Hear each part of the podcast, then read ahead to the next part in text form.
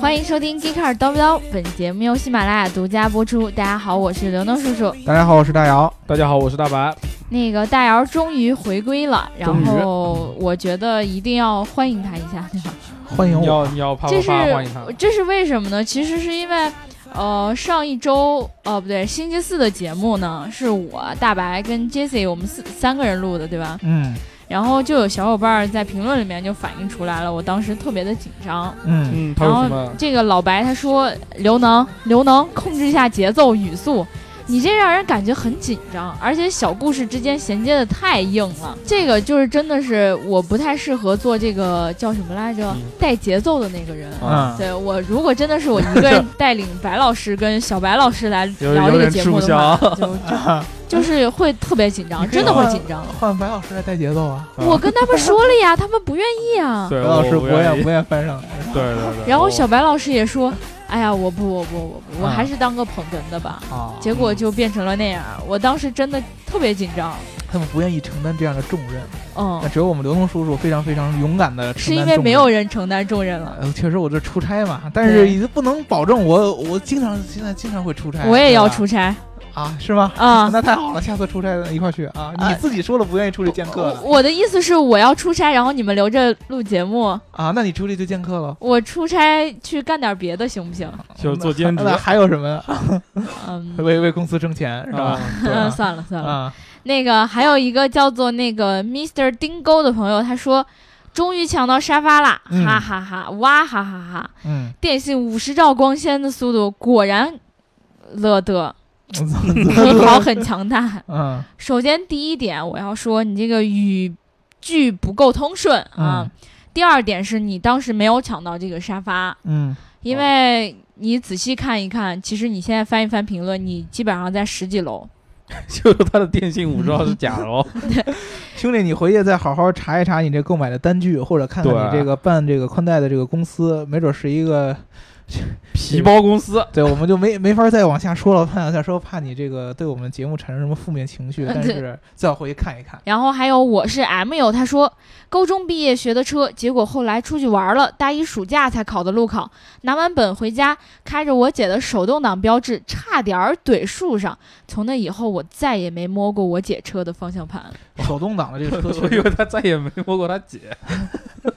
手动挡这个车确实相对来说哦对初学者来说比较难掌让握。大姚老师一直开手动挡是吧？对对对，我这个确实没开过其他的自动挡的车，因为我们家那破车就只能是一个手动挡，啊嗯，我家非也常非是。常的尴尬。嗯，呃，我们今天的那个评论就先念到这儿。然后呢，希望那个有更多的那个正在学车和已经学了车，遇到了一些什么小情况或者有趣的事儿的同学，可以还是在我们上一期的节目节目里面评论，对吧？嗯，嗯，然后，因为生活中需要一些快乐嘛，刘能看你们的评论也需要很多的快乐，所以希望你们积极的分享出来，让我看到，好吗？嗯，然后我们今天呢，因为大姚回归了，所以我们又要聊一期有内涵、有知识、有节奏的、不紧张的节目了。啊，别别别，这个这一次聊这个题目呢，呃，也是来源于我们这个一个原来听众。对吧？呃啊一个，他小伙现在伴不是听众了吗？哦，对，说错了， 来源于一个我们的听众，对吧对不是原来的听众，反正是让我们聊这个克莱斯勒。嗯，但是为什么我刚才这个，呃，没有特别特别的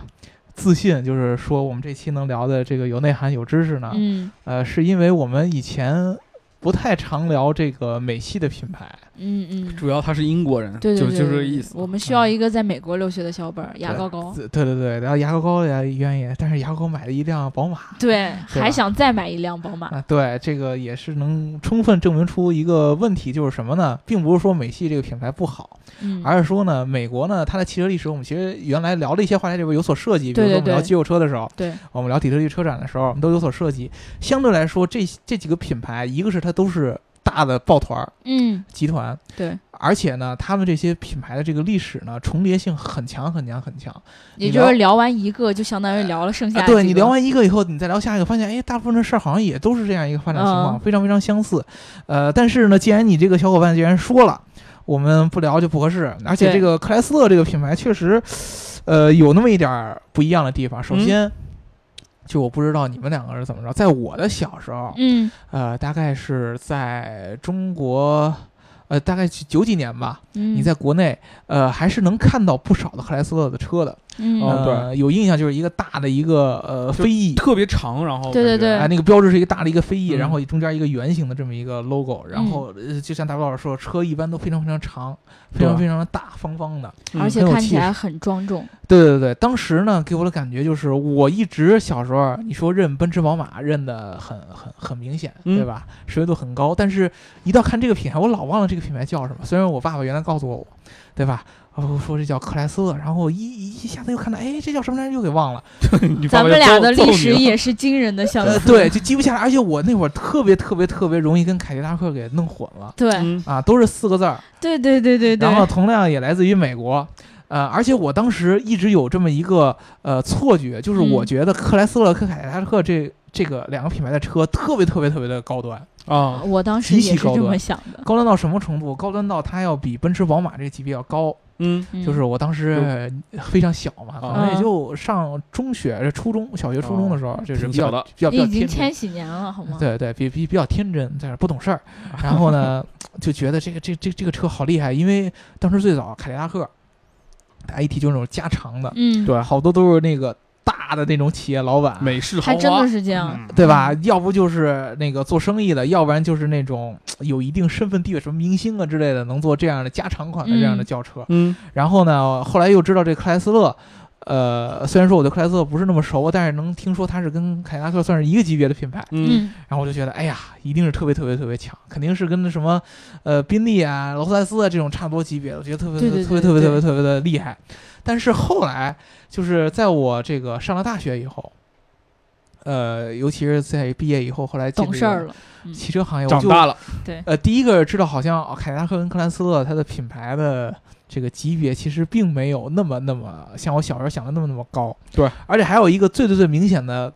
感觉就是最近几年你在车上呃你在街上嗯基本上呃是看不着克莱斯勒的车还真是这样。啊，存在感特别特别低。呃，那个之前那个呃让我一直也认不清的那个 logo 也看不到了。嗯，啊，反而是比如说宾利，对啊，还多多了一些，同样是带一个翅膀，就证明大家的生活水平上去了嘛。啊对确吧实确实提高就了。几十年前开克莱斯勒的人都现在改宾利了。确实挺好，但是也从侧面另一方面，就说明这个品牌的这个整个的占有度啊、市场的知名度、认可度在直线的下降。嗯，对吧对对对，啊我其实我也是觉得这个小伙伴让我们聊这个品牌的原因，就是我个人揣测一下，觉得也是因为好像这个品牌，呃，慢慢在淡出我们的视线，嗯，尤其是中国的市场啊，慢慢在淡出我们的视线。就克莱斯勒本身这个品牌，不对是说它其他旗下其他东西，呃，我们聊这个克莱斯勒呢，还得从它正常的这个。我们以前节目的老的套路说，从嗯最早的历史开始说起，啊，就这个美系品牌和我们之前聊的这些所有的这些什么，呃，跑车呀，然后欧洲的这些品牌啊，都不太一样。克莱斯勒呢，它命名也是根据它创始人命名了，叫沃尔特·克莱斯勒哦，啊，这个人。但是他呢，并不是像以前那些欧洲品牌什么喜欢赛车呀啊、啊，这么着起源的。这个人呢，是一个呃地地道道的一个工程师，哦，啊，而且呢，他小时候学习成绩其实并不好，但是呢，他遗传他的父亲，他父亲是一个呃火车，就是铁路的工程师，嗯嗯他遗传他父亲对机械各种迷之兴趣，嗯，然后小时候就不爱学习，辍学，然后自己瞎鼓捣这些机械的玩意儿，嗯然后十几岁呢就去他这个呃当地的这个铁路公司去当这个学徒，这一段总觉得在哪里听过似的。呃，之前好像我记得是我们聊哪个品牌啊？所有创始人的经历都挺对像的。对对，他必须要有一个非常懂工程的爸爸，呃，对对对，然后都都完了会之有后自己不好好学习才行，就好好就学跟习就不行了。对，就跟那参加唱歌比赛都要觉得特别惨，然后我特别嗯可怜，你们赶紧让我过了吧。哎，对，然后这哦个都都是算是子承父业吧，嗯，嗯啊，学这个机械方面的工艺，还是很有天赋，特别喜欢，他的动手能力非常非常强嗯啊。后来呢，这个孩子，这个沃尔特克莱斯呢，学着学着学着就觉得，哎，我发现铁路不够，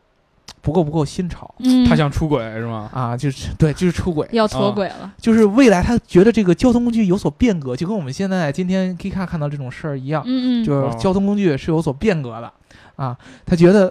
火车这个东西没法普及到每一个人的生活当中。嗯就是你正常出去远程是可以开火，呃，是可以坐火车的，但是你要平常出去简单的个人出行的话，你怎么办呢？对，他觉得汽车这个东西早晚会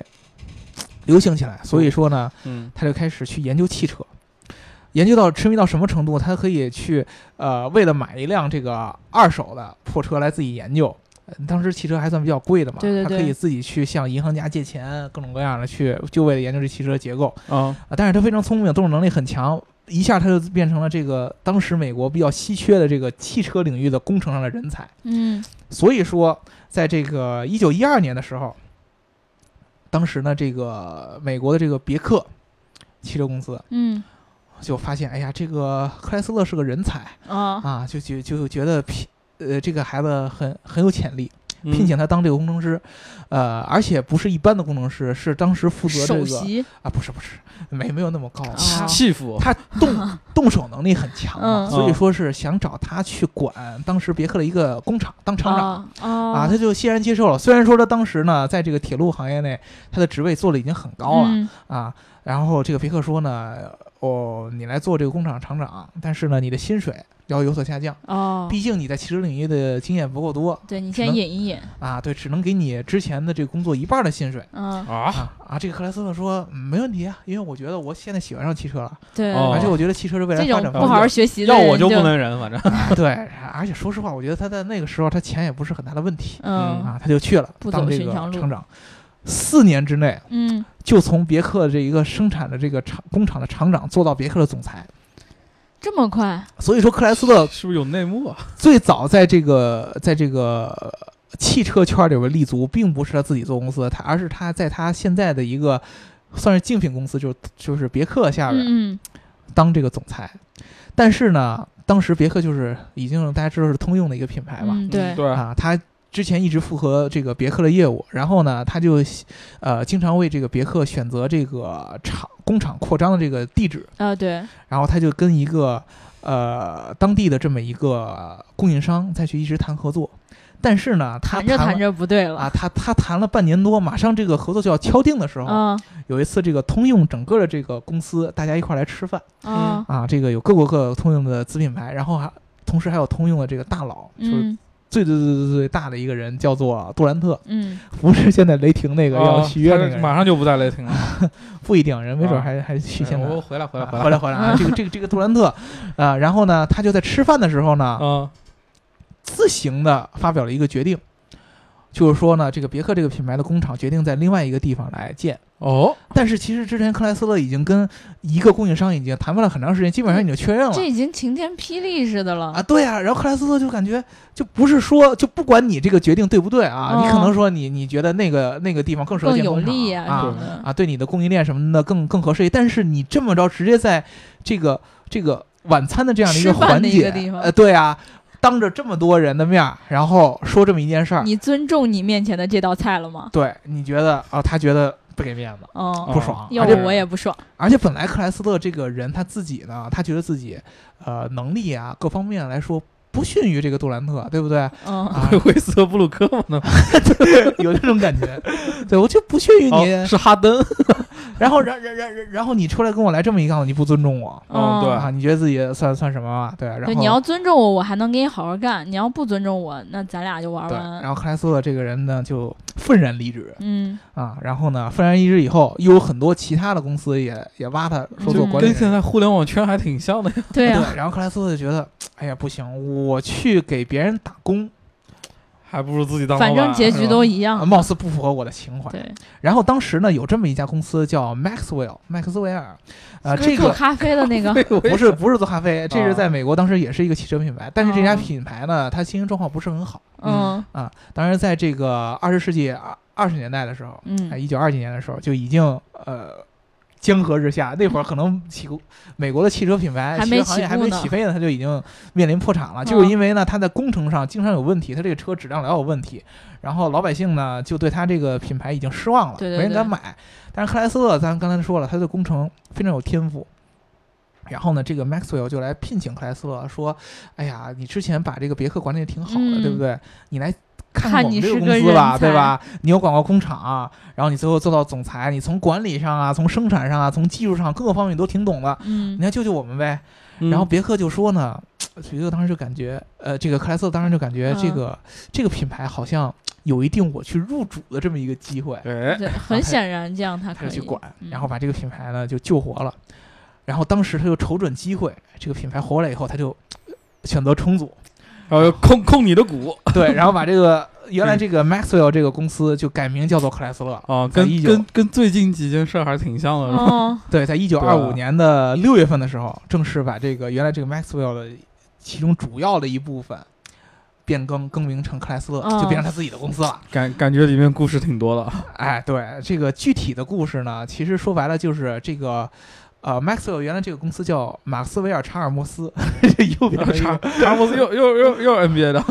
对这个美国人他起名都差不多就是就往绕往着这支些开差那不几多个对，然后呢，也是原来是 Maxwell 和查尔莫斯这个哦，就两个人合作的，劳对斯两就个跟人莱劳斯斯莱斯啊对，然后克莱斯勒进来以后，把这个 Maxwell 给蹬出来了，哦，叫啊，然后自己变成了克莱斯 勒，克莱斯勒、查尔莫斯，对，然后查尔摩斯就分家了，哦就就就也就没了就分开了啊，呃，然后呢，这个克莱斯勒算是终于满足了自己一个呃，算是独立自主或者创业这么一个情怀，嗯他觉得自己应该大干一一番事业，而且正好赶上这个美国这个汽车行业的这个一个腾飞，一战之前哦，就是经济大萧条之前嘛，啊，经济大萧条之前，当时就有老百姓开始就觉得，呃，就是火车的这个行业，就像克莱斯勒当时自己认为的一对样，对对，嗯哎火车不能够作为终极的交通工具。对啊，它开始就是这个汽车开始有一定的苗头，开始在公众面前开始普及。呃，但是呢，呃，克莱斯勒就是在他做了这个公司之后，他也有好的车型出来了，嗯嗯而且当时有一定很多的技术，比如说他当时独创了这个铝制的活塞，嗯然后也创了这个大的呃这个压缩比的发动机，哦都有所创新，但是美国就立马就进入到了呃二十世纪三十年代的这个经济危机嗯，这对个，时代，正好一战结束。虽然这个一战对于美国来说没有什么影对响对对啊，但是美国进入了经济危机，经济危机就有问题了啊。老百姓第一个没钱买，没钱买车嗯啊；第二个就是工人在这个经济危机当中。产生了非常非常非常强大的这么一个呃没有安全感的这么一个心理，对他觉得哎呦自己的工作好像分分钟就能丢掉，对朝不保夕的感啊，觉周呗，嗯不保夕，就是是我要是如果说这经济危机度过了以后，我一定要和我的雇主们去争取更多的利益。嗯嗯，所以说呢，就是在这个三十年代的时候，虽然说这个克莱斯勒就是通过这个产品的定位。帮助这个公司顺利的度过了这个经济危机，对主要是什么一个定位呢？第一就是他把自己旗下品牌做了一个重新的一个规划，嗯，呃，第一个，呃，根据价格分高、中、中低三档，嗯最高的这个档叫做克莱斯勒帝国，啊，在这名儿还挺牛 Imperial 逼的，啊哦，帝国就是明显看出来就是、呃奔着最有钱 这帮你人们去些的资本主义，啊。然后呢，中档呢叫做 DeSoto，叫做迪索托啊，是一个中档的一个车型。嗯啊，然后低档呢叫做普雷茅斯，这个普雷茅斯好像是英国的一个我地名， 不就普兹茅斯吗？就有不是球普队雷茅斯啊，Playmouth 啊，啊，就 Playmoss 就玩的更多，叫普莱茅斯啊、嗯这个美国好多地名跟英国地名都是相重的、嗯 啊，啊，但是它用这个来命名它的低端车型。然后还有一个特别重要，就是它收购了道奇兄弟创办的这个公司，哦叫做道道奇奇汽是车。吗？就是大家可能听过这个道奇，对对吧？啊？皮卡嘛，啊，然后呢，有人好多觉得是克莱斯勒，呃知道克莱斯勒呃拥有道奇的这个品牌，嗯但是呢，可能很多人不知道，这个道奇在很早的时候，就克莱斯勒刚创立没有多长时间，就已经被克莱斯勒收购了。嗯因为道奇兄弟他们的这个品牌，呃，以质量可靠著称。嗯但是呢，道奇这个兄弟特别特别特别悲情，就是他们在这个品牌刚打出名气的时候，这两个兄弟就去世了。为什么？呃，具体的原因咱们以后再具体来聊，哦因为咱们还主要聊克莱斯勒嘛。嗯，然后当时呢，这个他们这个兄弟的遗孀就把这个公司呢给卖了，哦，然后克莱斯勒瞅准这个机会，就把这个道奇这个品牌给买了过来。然后这样的话，他这个克莱斯勒公司就形成了一个非常非常完整的一个体系的一个产业链嗯啊。刚才的高中低档有，然后道奇当时在这个各种各样的这个功能性车上，比如说卡车呀、什么的，上面嗯特别特别特别的有这个知名度，然后可靠性也有。所以说呢，在这个产品上，他是把这个东西稳住了，但是他埋下了一个后来他这个。企业或者说整个美国汽车行业向下走下坡路的一个重要的一个，哦，是伏笔是是他埋下的，啊呃就是他们整个都哦拿下哦了是汽他车行业埋下的的行汽车行业的这么一个，呃，算是什么呢？一个不良因子吧，嗯，就是这个当时当刚才咱们说的这个工人的这个心态。哦，工人觉得说，哎呀，经济危机也太可怕了，一旦再遇上这样的危机，他说开除就开除我，我怎么办啊？我怎么办呢？对所以说，在这个三十年代这个经济危机度过之后，产品上没有很大问题，但工人出现了问题，嗯工人开始闹这个罢工，就是像。这个整个的这个美国汽车行业，这个工人都开始联合起来，组成了一个组织，叫做工会，对吧？我们之前在聊这个底特律的时候，就聊过这嗯经个常，会聊聊到对，工经常会说到这个工哦对会。工就会打就是打游戏也多 嘛，工会就是在这个呃第一次这个经济危机的时候啊产生这么一个产物，主要就是工人要争取自己的权利，而且当时呢，工人是这个工会的这个整个的行为是蔓延到整个美国这个汽车行业的三大品牌都有所波及。嗯最先最先向工会妥协的就是通用，嗯嗯跟这个工会签订了这个协协定，就相当于说我的这个对于工人的所有的各种各样的这些决策呀、待啊遇啊，服什么役的啊嗯，福利啊、待遇啊，都要跟这个工会商量跟工会商量。嗯啊，为什么会这样？就是因为工人当时频繁的罢工。嗯比，如说，正常的工厂里边，你需要有这个轮值嘛，对对对，啊，这个这波工人负责这段时间的生产，然后到时间以后，就要下一波工人换上来。嗯，但是呢，他们工会经常组织这样的活动，就是这一波工人轮岗结束以后，他们不走，他在这个工工厂里边待着，也不干活儿，也不干活，啊，然后到最后发展到什么什么地步，就是他们直接就住在工厂里边。就攒工时是吗？哎，这妨碍这个，这第一个是攒工时，第二就是正常生产也没法做了，他也不嗯干活，他就住在里边儿，那你又不干活，对吧？对，啊，然后呢，这个通用是第第一个先妥协的，然后克莱斯勒呢，在通用妥协了半年之后，他也妥协了，就跟嗯这个工会签订协定，啊，最最最挺到最后的是这个福特，挺到最后也没有什么意义啊吧，？但是挺了四年，最后也妥协了，哦，对，啊，所以说这个从这个公司管理的层面上来说呢，这个呃他们这个公司的管理层就已经被工会这个组织算是绑架了。嗯啊嗯当时福特这个 Henry Ford 这个老爷子他自己就是挺了四年，也主要是因为我辛辛苦苦打下一片江山，对，对吧？最后被你们工会说管我就管我，老经哦常教我怎么做人，说你要这么管理，你要那么管理，我要这个我要那个，凭什么，对吧？对对我对自己的公司我自己说了算，但是最后就是也是妥协了。这个具体福特这些事儿，就我说重叠度很高嘛，嗯嗯咱们以后讲福特有机会的时候再具体跟大家说。嗯还说到克莱斯勒上，这个事儿为什么到这个二十世纪三十年代经经济危机的时候就有有所苗头？为什么到可能到现在他们才会有这种破产的危机？对对就是对因为美国。呃，不同于咱们之前聊的欧洲这些汽车汽车制造业的历史，他们在那个二战这个期间，嗯二战前后的这个时这段时间，活的实在是太舒服，实在是太舒服。就首没有先，任何的危机嘛，对，首先不同于我们刚才说的之前说的那些欧洲的品牌，他们这个呃美国的汽车制造业没有受到战争的洗礼，嗯，对不是说没有受到战争的影响，他们没有受到洗礼，他因为们他没有本没有土没有发生战争，对没有对，本土对没有对发生不战像争人家洗牌了就，对他们反而是受这个战争的一个利好，就是什么呢对？第一个就是美国参战，直接的就是政府订单大量订单对对对给到对这对个工呃厂三嘛大三大车企，嗯，主要是建什么呢？建这个军用的这些设备对，嗯啊。分到克莱斯勒的还是一块大蛋糕，是建什么？建坦克，我有让克莱斯勒在一年之内建一个坦克的一个兵工厂。嗯然后克莱斯勒就大笔的政府投资进来，然后开始建开工心厂啊。然后战争结束之后，克莱斯勒呢，由于建工厂，这个积累下来大量的这个资金。嗯，然后同时呢，这个美国老百姓由于去建这个坦克、建这些军也军也备，嗯挣也挣着钱了，也挣到好多钱，对对对因为欧对对洲大部分的钱都给美国买来你们没的错装备，乱七八糟的，给对啊我建这嗯美建国那是最呀幸福的那啊，个美国人最有钱。然后呢，战争这个所有的生产，战争期间所有的生产力都用来建什么坦克什么乱七八糟的。战争结束以后，老百姓发现，哎呀，我这么有钱，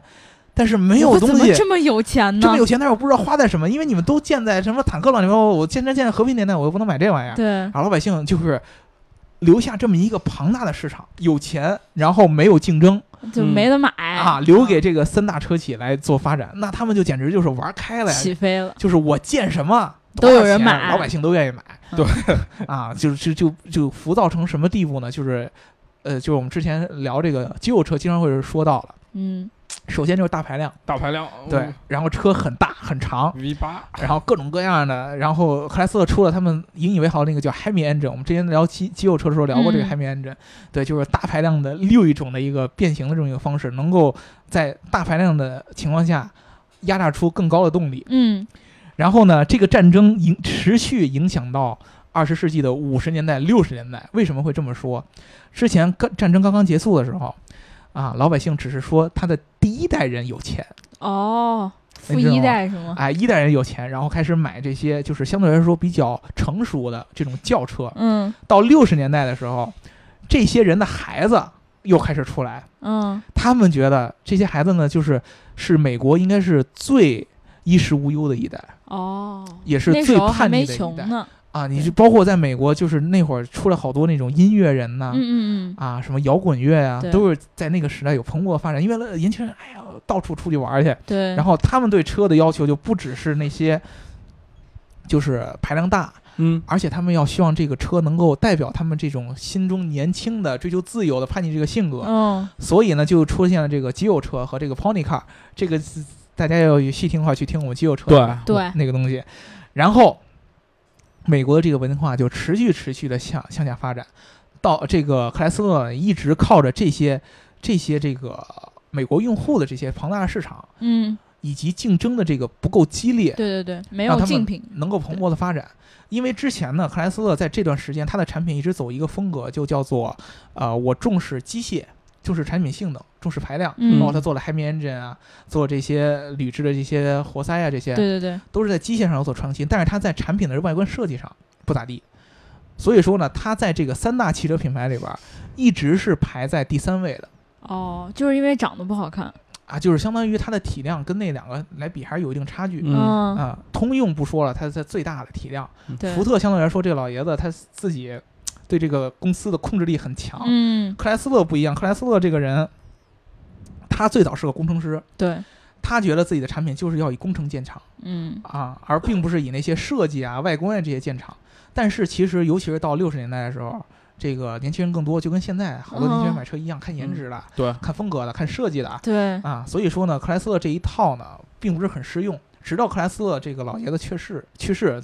然后接管这个人叫做 Katie Keller，这个人开才开始说去想做设计。对，所以比亚迪你听见了吗？设计还是很重要的。 对，但是哦对在那会儿呢，他就已经在这个三大品牌里边算体量是最小的，占有率也是最低的。嗯啊，一美国当时就有一个戏称，说这个呃，并不是三大汽车集团，而是两个半，哦，啊就是说克莱斯勒只能算半个对对对，啊。呃，但是呢，说白了，他们没有竞争活下去还是没有问题的，嗯而且呢。产生出了一个很大的问题，就是三大汽车品牌都觉得自己，呃的经营策略没有什么问题，产生一个懒惰的情绪哦，啊，没有问题，美国这没有人能跟我们竞对争，嗯我们占有市率场么么高，大，对，直到这个呃七十年代嗯开始出现中东的石油危机，这个我们之前也提过，对，又是同样的事件出现这个石油危机之后，然后美国就开始发现，我传统的那些大排量的车不适车，合，嗯我这个定位没用了，对，因为油买不起，用户能买得起车，但是他开不起，那怎对对么办？对，所以说，前边这两个大的集团就是通用跟福特嗯，开始去寻找出路，就是转型。就调整自己的那个策略嘛。对，但是克莱斯勒他发现，哎呀，我好像体量跟他们两个比有一点差距，嗯，我自己没有那么多的现金流能够确保我做 转型，嗯尴尬了，而且雪上加霜的是，当时在这个七十年代的时候，最最最最最现在最最最最最发达的几个日本的汽车集团又丰崛田什么起的了嘛，开始进军美国市场。对啊嗯，而且他们当时特别特别符合美国人的当时的那个用车的就需求没钱了嘛，就要省对油，对什么对经济性嘛，啊省油、对实用、性价比高，对啊，对吧？还不还什么，比如说不容易坏，比啊，如还不说容易对坏。美这国就人眼前一亮，就包括你现在你去美国看，也真都正是在实用性在为地主上嘛，对对对，真正火起来都是丰田这样的嗯日系、日系的品牌。然后美国人在那个阶段就开始，他们自己对于自己民族品牌的这个认可度开始下降，嗯尤其对克莱斯勒这样的品牌开始有所下就降，可有可无的品牌呃。就就觉得哎呀，你这个车又耗油，然后又没有人家美国人呃日本车来实用，嗯，然后又爱外坏，观又又那没有人样，家便宜，对对吧？实在是没法弄。然后克莱斯勒自己他又没有这个足够的现金流来保证他做这个转型，所以说他其实是在十九世纪呃二十世纪七十年代的时候，嗯他就面临破产了，哦，就半吊子了，已经他那就样已了，经面临破产了。对当时其实就跟咱们现在这个呃时间是一样的，他去寻求美国政府的帮助。哦，啊，啊，当时这个美国政府就说呢，呃就说你我单独直接给你拨款，这不合适，嗯，对吧？毕竟美国还是以这个自由的市场经济就来。都都是纳税人的钱是吧 啊？ 对对对对对，然后克莱斯勒说：“你借我贷款嗯啊，哦对吧帮帮我呗，啊，对，借我贷款，因为什么呢？克莱斯勒这个毕竟还是算美国的汽车行业的三大支柱之一嘛，嗯，啊，汽车行业又算美国当时这个工业里边最大的一个产业之一，所以说美国政府到最后还是借给他贷款了。嗯，为了确保这个克莱斯勒能挺过来，而且克莱斯勒确实也没让美国政府失望。哦，在这个二十世纪八十年代的时候，他们发布了一个车型叫做 K car， K car，非常非常有意思。为了跟日本人竞争，选择了一个叫做 K car 的东西。对呀，啊，这个车并不是日本那个 K car 那个意哦哦，思。哦啊，它也是一个就是能够符合美国大部分用户标准的这么一辆非常非常非常怎么说呢，百搭的这么一辆车。嗯嗯，嗯，非常非常非常的热销，当时在八十年代，而且他们出了一个更更更更更成功的一个车型，叫做 Mini Van，那这不就这就是瞅瞅准人家的需求来，就是咱，们现在这个 MPV 这种车型的这么一个前身，嗯这，种感觉，就是当时针对美国这个家用，因为当时对他们当时觉得美国人希望需要这么一个非常实用的这么一个家用车，能装对对东西，对能对装对人。最早的时候，其实有人就已经向这个福特，当时已经不是 Henry Ford 一世，是 Henry Ford 二世，嗯就跟他说，哎，福特应该做这个事儿。但是当时福特呢，觉得这个车型风险太大，嗯，但克莱斯勒做了这件事儿，一下就成功了。 嗯，这个车型为克莱斯勒接下去这个十来年的时间然后续续命了呗，续命了就。再给我续啊对，一辆一个 K car，一个这个 Mini Van 就为他这对个两个车向他续命了，让他能够就是勉强能够支撑过这个一九九几年这几个对年代。对对，到了九七年的时候又不太行了，又开始走下坡路了。然后我们就之前聊这个大公司合并的时候，我们聊过戴姆勒和克莱斯勒的一个合并、嗯，啊。然后合并了以后，因为戴姆勒当时主要看中的也是他在美国的一些市场嘛，对对对，对合并。但是合并了以后，这十年克莱斯勒一直发展的不好，生生活不和谐，不 和谐，尤其温是在不这个火北美的市场呢，持续都是在亏损。嗯可，能在咱们中国，就是克莱斯勒存在感最强的一个就阶是那段，几年，就是戴姆勒和克莱斯勒对对呃对合并的那个那那那个阶段。包括我那会儿对于戴这个克莱斯勒认识也是戴姆勒克莱斯勒，嗯我不记得我认识他的时候是戴姆勒、克莱斯勒还是嗯克莱斯勒了，嗯但是我记得汉州那种小城市就一辆克莱斯勒。呃反正普及率并不是很高，对但是最起码品牌形象是有的。对对对对你对，会觉得克莱斯勒这个车很高端，看看起来唬人嘛，对对对，啊，而且甚至于是比奔驰这辆车还要唬人一点对它的外观造型就做的让你觉得哦庄啊，重，对吧？对大而且咱们对于这克莱斯勒的印象，它标就是那个一个飞翼，然后加一个圆形。嗯对其实真正老的传统克莱斯勒的标是一个五角星，呃五角星啊，对，大家可能都没有见过。五角星象征着说他们的汽车在，呃，可以销往世界五大洲，呃是红是是，星闪闪，呃，是是是这么个意思。对，但是后来这个跟戴姆勒合并了以后，才变成那个飞翼那个样子的。但是呢，戴姆勒就像我刚才说的，一直是觉得克莱斯勒是他的一个累赘，因为哦他实在是亏的钱太多了。嗯，然后到了这个零七年的时候，就跟他分家。就卖了吧，对，就卖了，就说嗯哎呀亏不下去了，所以我把它卖给了一个美国的一个私募基金的这么一个股东。然后呢，克莱斯勒就开始正式的往他的这个破产的终极的破产这个节奏上开始走 。就已经再也救不活了。哎，对，就零九年的时候，这个奥巴马就宣布了这个克莱斯勒做这个破产清算，嗯对吧？哎，不是破产清算，是破产保护。嗯然后呢，当时这个美国政府就是看到了这个意大利的菲亚特嗯啊，向这克莱斯勒伸出橄榄枝，说：“哎呀，我们愿意去接他这个盘子。”啊，那啊太好了，那太好呃了，跟美国政府就想太好了啊，不用我去跟他背锅，因对为对对，因为你们想一想啊，在美国当地，就是克莱斯勒在这个一九七几年的时候已经被美国政府救过一次了。嗯，他不可能再给给你贷钱让款他活了，对你再来一次，这个就算是奥巴马这样的冤大头，他也没法儿，我觉得他也没法儿去担这个风险对嗯啊，因为其实这个政府援助这个这个这个这个这个方式。跟美国它一向宣扬的这个自由经济是有所相悖的。其实他们也会考虑，比如说我救了你，你有没有那个价值让我救你，对吧？对啊，对对，不而值且当啊了而且在当时零九年的时候，你像通用也在面临破产，对啊我就就一个可以了，再对救对一个对，我所有以点说奥累。啊巴马呢明智地去选择了去救通用，而把克莱斯勒呢丢给了菲亚特，然后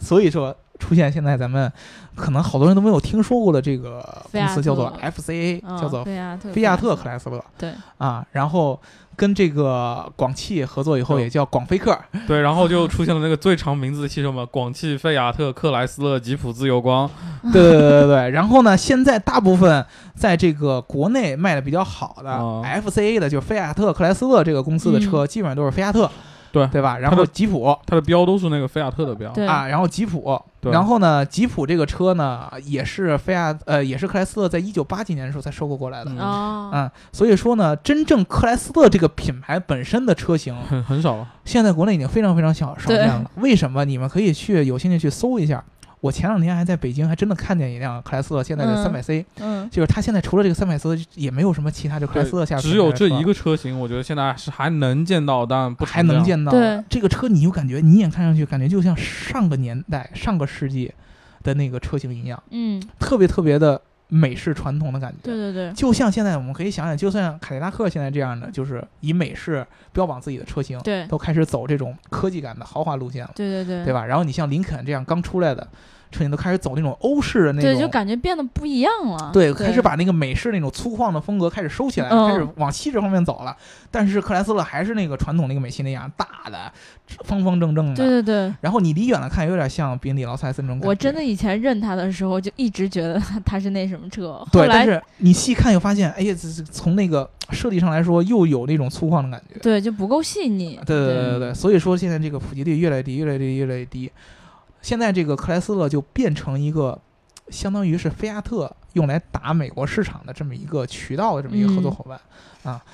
相对来说，他自己这个品牌的存在感已经越来越低，越来越低了。对对相反，对反而是那像道奇啊、吉普啊这些相对来说比较亲民的品牌卖的越来越火。啊、你可能说在在国内相对来说这个普及率还高一些。对现在道奇反而越来越多，确实国内好多哦道路奇的路车上开还始挺多了一常些。见的。对，对对对，就是克莱斯勒这个品牌有可能啊，将来在国内绝迹，这是说不准，这是我个人的一个想法。对我嗯有一个印象特别深刻的就是，我当时也是跟跟你们年龄差不多的时候，看到汉中有一辆那个克莱斯勒，嗯，然后那时候认车的时候也是是跟我呃是我哥告诉我这叫克莱斯勒，嗯我也总记不住它的名儿。嗯那会儿我觉得那辆车在我眼里就是有点闪光的意思，嗯因为跟其他车比它长得不太一样，嗯，然后就让你让你觉得哎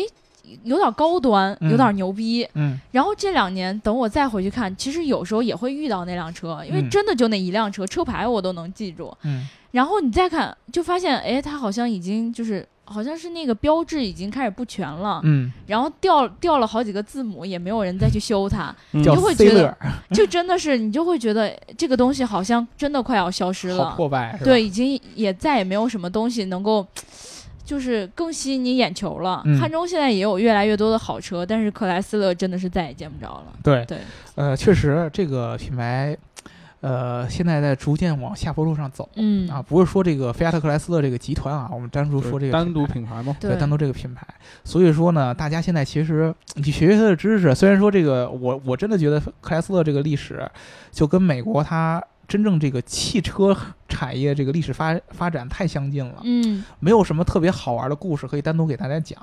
但是呢，你记住这个品牌，将来万一它有一天就是活过来了。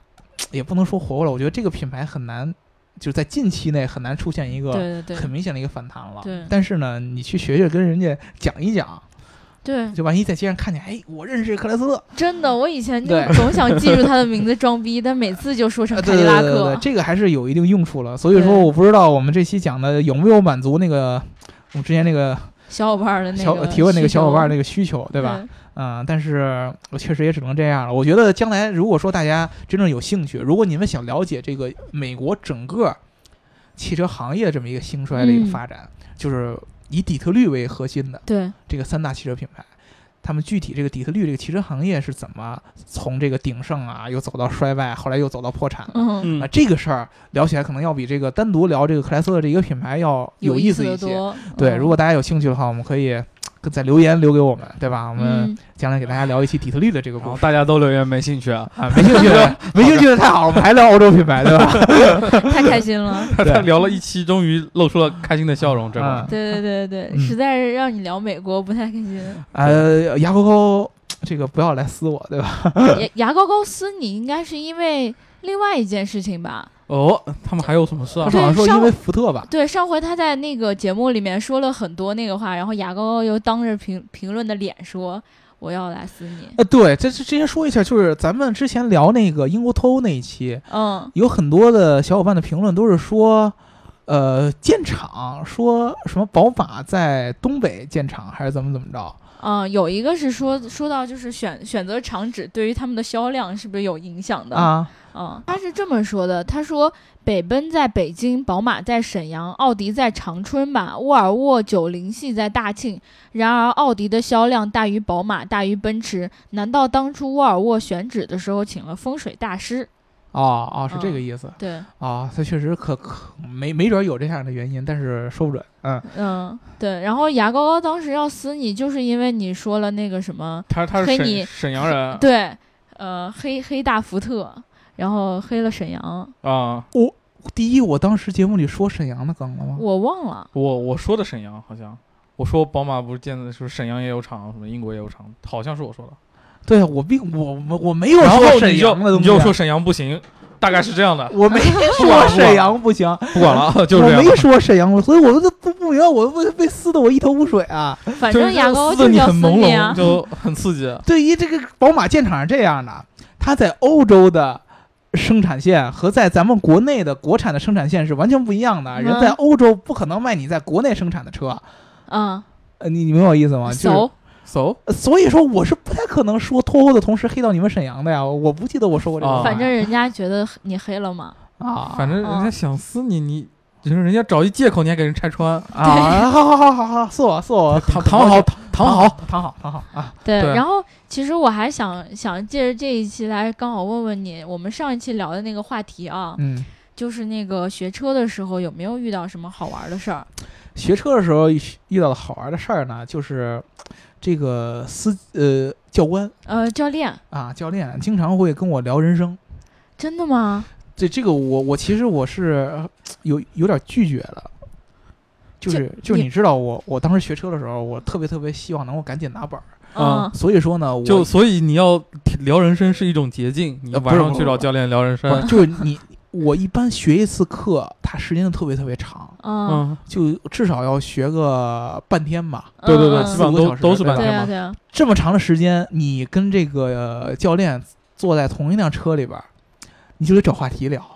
为什么要找话题呢？因为气氛很尴尬，你知道吗？哦，你们北京不啊就是一这样，种我私密空间，两个男人 独处。对对对哎，我气氛很尴尬。我们一个车里都五个人呢， 一点儿都不尴嗯尬，光听哦教啊练骂人就挺好玩的啊，就是因为我在车里，因为我我学的东西，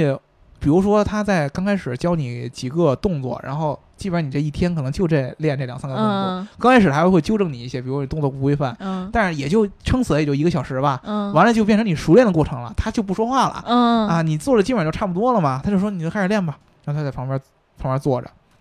坐着坐着之后就看，你看见前面那道光了吗？然后坐着坐着就开始聊一些人生。哎呀，